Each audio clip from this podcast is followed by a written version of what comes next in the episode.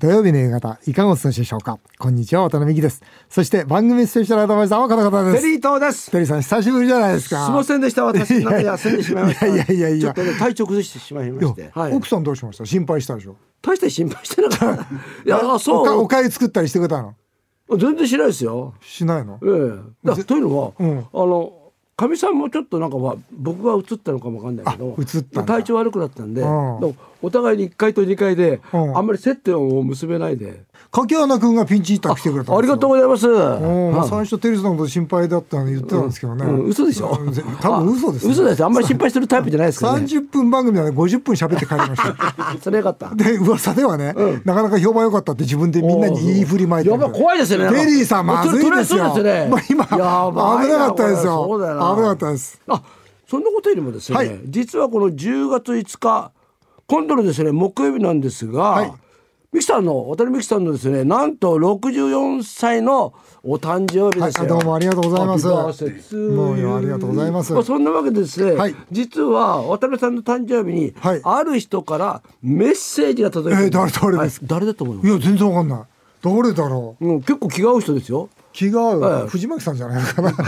財政破綻おめでとうなんて言ってんじゃないかな。もうもうちょっと小太りの方ですね。小太り、うん、もうちょっと。小太り、うん。さあ、正解はい聞いてみましょうか。こちらです。はい Miki Watanabe. This is Jim Rogers. Happy birthday. おー64渡辺美樹さん、誕生日おめでとう。ジム・ロジャーズです。64歳は素晴らしい年になるでしょう。私はあなたに出会ってショックを受けました。日本の財政や政治の状況が悪化していることをあなたは深く理解し、的確に説明できる人だ。そんな日本人がいることを私は知らなかった。あなたのような人物と出会えたことを本当に嬉しく思う。これから起きる日本の破綻は足し算と引き算でわかることだ。事実をつなぎ合わせて答えを出すだけだ。これから何が起きるかあなたはわかっている。渡辺さん、64歳はまだまだ序章ですよ。うわジムさんだ。すごいじゃないですか。ねえ世界三大投資家のジム・ロジャースからねいただいてしまいました。それこそ渡辺さんがいた普段ね、この番組で言ってることを、が、まあ、ジム・ロジャースさんも、そしたら渡辺さん言ってることは的確だというふうに言ってるってことですよね。まあそうだね。まあ日本の経済が厳しい破綻するということで。今ね本書いてるんですよ二人で。あ、そうなんですか。そう、はい。で来年には出版しようということで、なんとか、まあ、この間もその最初の話し合いでね、なんとか一人でも多くの日本人を助けたいと。でなんとか日本人の人が一人でも苦しまないようにと、そのために本書きましょうと。まあ、ちょっとあの、まあ、来年出るってことなんですけども、ん。はい少しでもいいんですけどもそのねどどういうことをテーマになっていくんですか？いやもう本当本当にこれからの日本と、まあなんでそんなことになってしまったのかっていうのはまた当然触れますけども、これからの日本と、それから僕はジム・ロジャースさんに聞きたいのは、だったら日本人はどうやって自分の財産を守ったらいいのと。そうですよね、これはもう世界的な投資家として、今お金どこに置いたらいいのということは聞き出したいなとまだ聞き出してないんですよ。これは聞き出したいなと思ってます。あのーそんな中ですね渡辺さん今ね、はいあのロジャースさんも言ってましたけども、はいまあ、64歳はこれからだと、はいい、うことなんですけども渡辺さんはこの64歳になって、はいどんなまあそのなんかやりたいことがあるんでしょうか？なんとなくこの64っていうのはまだまだ本当スタートだと思ってるんですよ。はいやっぱりあの自分の人生の中で29年経営者やって6年間政治家やって、でもう一回29年経営者やろうと思ってますんで、まだ5年目に入ったばっかりなんですよね。ああそうだか。ワタミモデルという僕のビジネスモデルも世界に広げていきたいですし、あとはまあ環境とか、あとは途上国の子どもたちへの支援だとか、あとは僕の学校ですよね。ー。学校の夢教育っていうのをやっぱ日本中に広げていきたいなと。もうやりたいことが本当にいっぱいあるんで、ね。まあ、あと24年と自分で決めてますんで、ここからだと、ねそうまあ、あとね思ってます。あの体をね。はいもうちゃんとケアしながらそうですね、はい頑張ってほしいと思います。はい、ありがとうございます。さて、CM の後は89歳ですよ。89歳。すごいえジャーナリストの田原総一郎さんをゲストにお迎えします。ぜひお聞きください。今回のゲスト、ジャーナリストの田原総一郎さんが、テレビでは絶対放送できない話を映像化した映画放送不可能。タブーや忖度一切なしで語り合う、この骨太のドキュメンタリー映画は、現在第2弾まで公開されています。その放送不可能の第1弾で田原さんが取り上げたテーマが原発。映画の中で対談した小泉純一郎元総理は原発は安全コストが安いクリーンというのは全部嘘だったと言っています。そもそも田原さんが当時の東京12チャンネルを退社してフリーになったのは原発の問題点に深く切り込みすぎテレビ局にいられなくなってしまったことが理由と言われています。渡辺美樹さんも自民党議員としては珍しく脱原発を主張し続け党内の会議では怒鳴られるほどヤジを浴びその後も政府の復興推進委員会で岸田総理の原発再稼働に反対する怒りの提言書を出し、委員も退任されました。経営するワタミは、再生エネルギー100%を目指す RE100 を日本の外食企業で唯一宣言し、先日の福島第一原発の処理水放出直後には、日本の漁業応援キャンペーンを発表するなど、常に原発の問題点と向き合い戦っています。映画放送不可能は現在 iTunes や Amazon プライムなどで配信中です。テレビでは絶対放送できない話を今回はなんとかラジオでお話しいただこうと思います。日本放送渡辺美希5年後の夢を語ろう。ゲストをお迎えしました。ジャーナリストの田原総一郎さんです。よろしくお願いいたします。よろしくお願いします。大変ご無沙汰しております。本当にありがとうございます。よね。いやいやいや、お忙しいな来ていただいてありがとうございます。89歳ってことですけど、はい、本当お元気そうですね。いや、まあね、おかげさんで、こんなに生きてて思わなかった、ね、前回ですね、4年前に、私が国会議員を卒業した時にですね実はあの田原さんにコメント出演していただいたんです、はいはい、でその時私が公約として、まあ、政治家の公約として実現できなかった。脱原発も財政再建も正論だからやめる必要はないと温かい言葉を実はいただきまして本当にありがとうございました。あの太郎さんあのテレビであの放送できない話を映画化した放送不可能、はい、面白い。小泉純一郎さんとですね、はい、面白い企画で、はい、この放送不可能をあの私もテリーさんも見てきたんですが原発全部嘘だったとポスターに大きく書いてありますがまあいまだにありテレビではこの放送不可能って書くぐらいですからいまだにテレビではこの原発の話っていうのは難しいんですか？特に今ね。あ特に今、うん、それはどうしてですか？岸田政権になってから急に難しくなった。そうなんですか。そう岸田政権に、はい、東日本大震災、はい、してますか、はい、2011年、はい、東日本大震災で、はい、大事故が起きた、はい、で東日本大震災以後歴代総理大臣は、はい、原発はなるべく減らすべきだと。そうですね。慎重論だった、はい、ところが岸田政権になって去年、原発の今までこう言われた期間も延長していいと、はい、しかも新設どんどんやると、はい、ここで新中論から積極にドーンと変わった変わったですね、はい、なんで変わったんですか、うん、そうそう。それそれが一番問題、うん、なんでですか？岸田さんは原発なんて知らないよ、うん、で結局ね首席秘書官、はい、島田さん。から元、えー、経産省事務次官、はい、東電の役員を5年間やってる彼がエネルギーの専門家なんですよ。なるほど。で岸田さんは彼の言う通りなで彼が原発ガンガンやれるようになった。で僕は彼に何でも会ってます。なんで原発ガンガンやれか、うん、そうですね。そこ聞きたいです、ね、こんな危ないのに。うん、日本は島国だから、はい、再生可能エネルギーだと一つは太陽光、うん、風力、うん、地熱、うん、とこが島国だから、うん太陽光だとね面積が足りないと。土地を買収しなきゃいけない、はい、日本の。太陽光、はい、で土地を買収するのに原発推進がダーンとして邪魔してるわけ、うん、なかなか土地が買収できないんで、うん、つまり原発推進派とその太陽光の大喧嘩があったで原発推進派ってのはもちろん力あるよね。政府はみんなそうだから。日本って結構ほらあの温泉が出るじゃないですか温泉の先に地熱ってあるじゃないですか、はいはい、さらに降るだからこれが問題で、はい、要するに地熱を出そうとすると、うん、温泉なんね、うん。おま、温泉であの、まあ、観光地としてね、やったとこは地熱反対なんだよね、地熱だったら温泉ダメになっちゃうから。ただ地熱と太陽光と、まあ、風力と、あとはたくさん川があるんで小水力と、これで、まあ、十分日本は本気でやればですよ本気でやれば電気賄えるとこう専門家は言ってるんですがそうじゃないんですか？自信ないよきっと。自信ないんですかね、うん、僕はあのエネルギー問題で、はい、再生可能エネルギーと原発あの討論何度かさせてんだよ。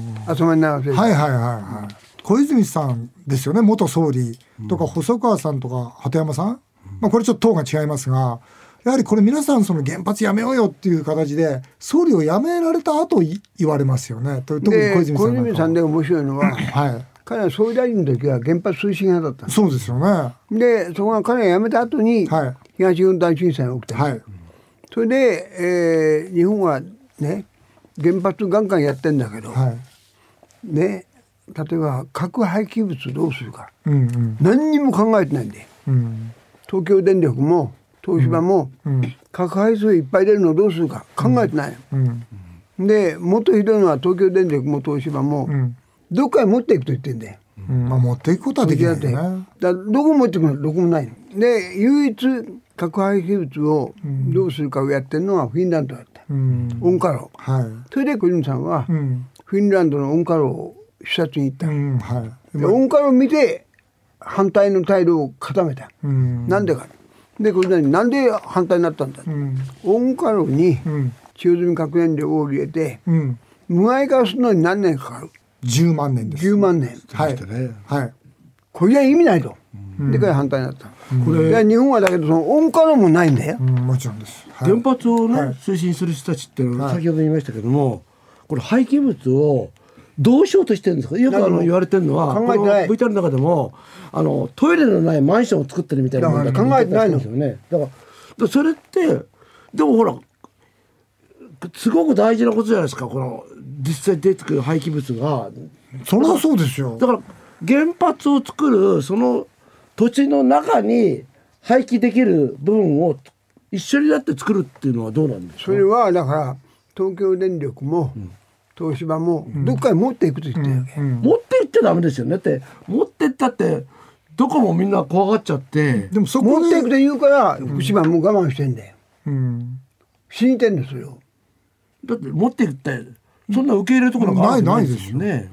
でも福島原発のじゃ下に潜らせるという話もあったですけど、それは誰も賛成しないですもんね。そんなこと福島は許さないですよ、あとリサイクルでねこうもう一回それをエネルギーにしてみたいな、ね、核に戻して核燃料リサイクル、ね、そういう重大問題の基本のところをね曖昧にしとくのが得意なの。あまあそうですね。もともとの原発はそのコストが安くて、うん、クリーンで安全だっていうことで進めてきたわけじゃないですか。うん、でも実際には事故が起きたらでも安全じゃない。地震大国日本。コストだってとんでもない値段になってしまってるしましてやクリーンでもないわけですよね。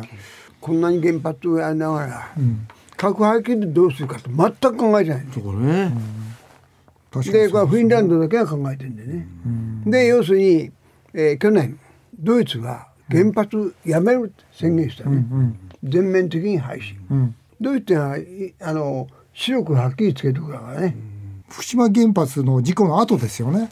メルケルさんがやめようって言ってそれで自然エネルギーが46%まで増えたということなんですよね。ちょうどあの映画の方にそのソーラーシェアリングのことがね、こう例として出てたんですけど、今ワタミでもその陸前高田でソーラーシェアリングやってまして、まああの下に農業をやりながらっていうことで。ワタミが今あの、やってるあの岩手のね、はい、あそこでオーガニックランド、はい、オーガニックランドの中にあのソーラーのシステムをやってるんですけども、はい、あそあのでかなりのエネルギーを使わせてもらってるんですよ、ね、あれはもう円の中は全てですし、うん、それから当然あの陸前高田市の皆さんにも使っていただいて、うん、陸前高田市の、まあ、電力のかなりのパーセンテージを賄ってるってことまあ、かなりまでいかないんですけどまだあの程度ですから、これからもっと増やしていきたいなと、うん、ただ実感としてあの、まあ、ソーラーは北海道でもやってるんですけどあのかなりソーラーのでいけるなという実感はあります。あの確かに太郎さんおっしゃるように面積確保しなきゃいけないんですが十分、まあ、日本のあの今のこの国土で太陽と風力と水力とまあいや問題はね、はい、太陽光で行こうとする人たちが、うん、ね土地を買収しようとすると原発推進が全部それは邪魔して止めてんでこの原発推進派っていうのはどんな派なんですか？政府ですよ。政府ははっきり言えば政府です。政府はなぜ原発推進するんですか？その経済産業省のその方がいいるからですか？要するに経済産業省は、はい、ね主体性がないの。結局経済産業省は天下り先は全部電力会社なんで。なるほど。だから経済産業省は電力のことは全部聞かなきゃいけない。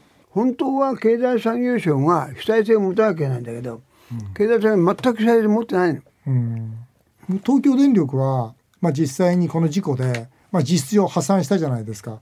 で本来なら民間企業なんですから当然その銀行の、まあ、債権者も負担するべきだし従業員も何らかの痛みを負うべきですしでも一切それがなくて全部税金で賄うっていうふうに今当時も決めたわけじゃないですか。いやだから政府が東京電力の損害を全部税金で賄うことにしたそうですよね。なんで、もっとひどいのはなんで東京電力の損害を税金で賄うかなったかというとね、うん、あそうです。本当ならばね保険に入るべきなその原発のですね。保険。でも原発待って保険に入るべきなんだけど、はい。はいはい、原発は危ないからって保険会社が入れてくれない。そうですよね、うん、だから全く保険に入ってなかった、うん、だから政府が保証するそうですよねだからそれほど保険会社が危ないと言ってるのかでやっていくのは問題だねでもで保険会社が保証しないのを政府が平気で保証するっていう問題だよね、うん政府で別に保証してたわけじゃないですよね。まあ、結果としてそうですけどあの時政府はその、まあ、やめるという、まあ、というか東電を一度解体させるという選択肢もあったんですよね。でもやってないよ。まあ、やってませんが。だ僕はそれをあの自民党の部会で、まあ、話をしたんですよ。一回ここは東京電力を解体してで国民の負担を少しでも減らすべきではないかという話をしたんですね。そしたらマイクでですねどう怒鳴られたかっていうと自民党議員はそういうこと言うからね、議員辞めなきゃいけない。まあそうそうなんですよ。そうなんですよ。いやでも言ってることおっしゃるとつまりこの国ではね、そういうね言いたいことを言うとね全部パーチなんだよ。うん。これ小泉さんこの原発のことも繰り返し言ってますけど、うん、不思議だと。何何回も言ってますよね、うん、なんで辞めるって言わないのか不思議なんだ不思議なんだって。田原さんが一生懸命質問しても小泉さんが「いや不思議なんだよな。なんでやらやらないんだろうな。原発ゼロやんねえんだろうな」って言ってますけど田原さんはどうしてこの、まあ、不思議の部分ですけどどうしてこの原発ゼロをそのみんなが進めていかない？マスコミも含めて。っていうところもう一回どう思うか、うん、だからあのね小泉に頑張ってほしいんだけど、はい、原発ゼロと言ってる人たちが、はい、本当に原発ゼロでいけるのかという自信がいまいちないんで、うん、だから島田が原発反対派に、うん、日本は再生可能エネルギーでは無理だよと、うん、ね、うん、ちゃんと再生可能エネルギーでいけるっていうね、証拠を示せ、今のところ示してないんで。でもゼロとまでいかなくてしてもこの基幹電源として20%これを絶対守っていくぞというだからここおかしいですよね。この番組でだから小泉出して原発水源出して論争させるやん、この番組で。いや原発推進派の一番幹部とね、小泉と論争させるやん、そういうのは興味ない？いやありますよ。それはありますよ。うん、これはもう本当。だから国民全部の問題ラジオを聞いてる皆さんも、うん、原発が100%いいと思ってる人は一人もいないと思うんですよ。いないと思う。だから一番心配してるのはねだから僕はその後のね何でもね一本は正しいと思ってないから、うん、原発推進側と反対派をね論争させればいいと思う。田原さんはそういうの全部抜きにして、電力はどうしたらいいと思いますか？この例えば原発やめようなのかいや原発はある程度必要なのかとか原発を進めていくとかいろいろな意見があるじゃないですか田原さん個人としてはどうしたらいいと思いますか？やっぱりねだから原発でない社会を？再生可能エネルギーの社会をどう作ればいいか、うん。はい、僕はねどっちが正しいかどっちが間違ってるかって簡単に言えないと思うなるほど。だからやっぱりね論争をガンガンやればいいと、う。ん、日本人の意見は論争しないことはね、うん、あの田原さんのドキュメンタリー映画放送不可能。ぜひあの皆さんもこれご覧になっていただきたいと思います。あの田原さん来週はですね、えー、丸2年を迎えた岸田政権の良い点悪い点えー、こちらに迫っていきたいと思います、はい、田原総一郎さんまた来週もよろしくお願いいたします。さあ続いてはメールを紹介させていただきます。町田市の清吉さんです。テリーさんが体調不良でとても心配しました。ありがとうございます。私もビビリの方です、うん、テリーさんこれごめんね、うん、先週とテリーさんビビリだから病院行かないんだって会話もした。すいません。当たってか、ね、当たってん、はい、風邪気味の時にする抗原検査の結果にもいつもドキドキしてしまいますと、うん渡辺さんも案外ビビリですか？僕はねあんまりビビリじゃないんだよなその辺な、うんうん、テリーさんがいない時に、うん、あれですよテリーさんの寿命をみんなで測ったんですよ、うん、要するにいろんな条件を入れてあとあと何年生きるかっていう。やなややなあれですね。テリーさんあと何年ぐらい生きられると思います？あとね。ちなみに僕は、あと26年とか7年とか僕は生きられるんですよ、うんテリーさんあと何年だと思います？僕はあと40年ぐらい生きんじゃない？いや余裕で。ずうずしい。え？40年 え生きません？普通に100まで生きるでしょ？ちょっと普通から100普通から。いやだって、まあ、まあいいや。だって40年ってったら 112? そうですよ。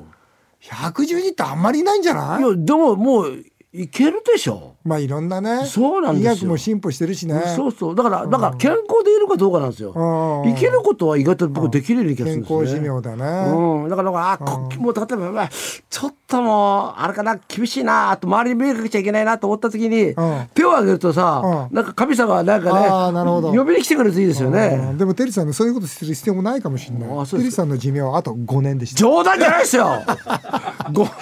あと5年。だから言ったわけこの番組もあと5年で終わりだね。冗談じゃないそれは寂しいなと思って。大丈夫？115大丈夫？大丈夫。いやいやいや。あと5年はそのさ今そのデータの取り方おかしいじゃないですか。おかしいよ、ね、アプリね。アプリに文句言わないとね、うん、えー、以上メール紹介でした。テリードさん。また次回もお願いいたします。日本放送渡辺美希5年後の夢を語ろう。この番組ではメールをお待ちしています渡辺さん、テリーさんへの質問、相談、何でも結構です。メールアドレスは、夢5アットマーク 1242.com 夢5アットマーク 1242.com この番組では放送終了後、ポッドキャストからでも番組をお聞きいただけます。詳しくは番組ホームページをご覧ください。渡辺美希さんからのお知らせです。夕刊富士で毎週火曜日、渡辺美希経営者目線を連載中です。夕刊富士公式サイトからも無料でご覧いただけます。さらに、渡辺美希さんの YouTube チャンネル、渡美塾もぜひチェックしてみてください。渡辺美希5年後の夢を語ろう。この後も素敵な週末をお過ごしください。お相手は渡辺美希でした。あなたの夢が叶いますように。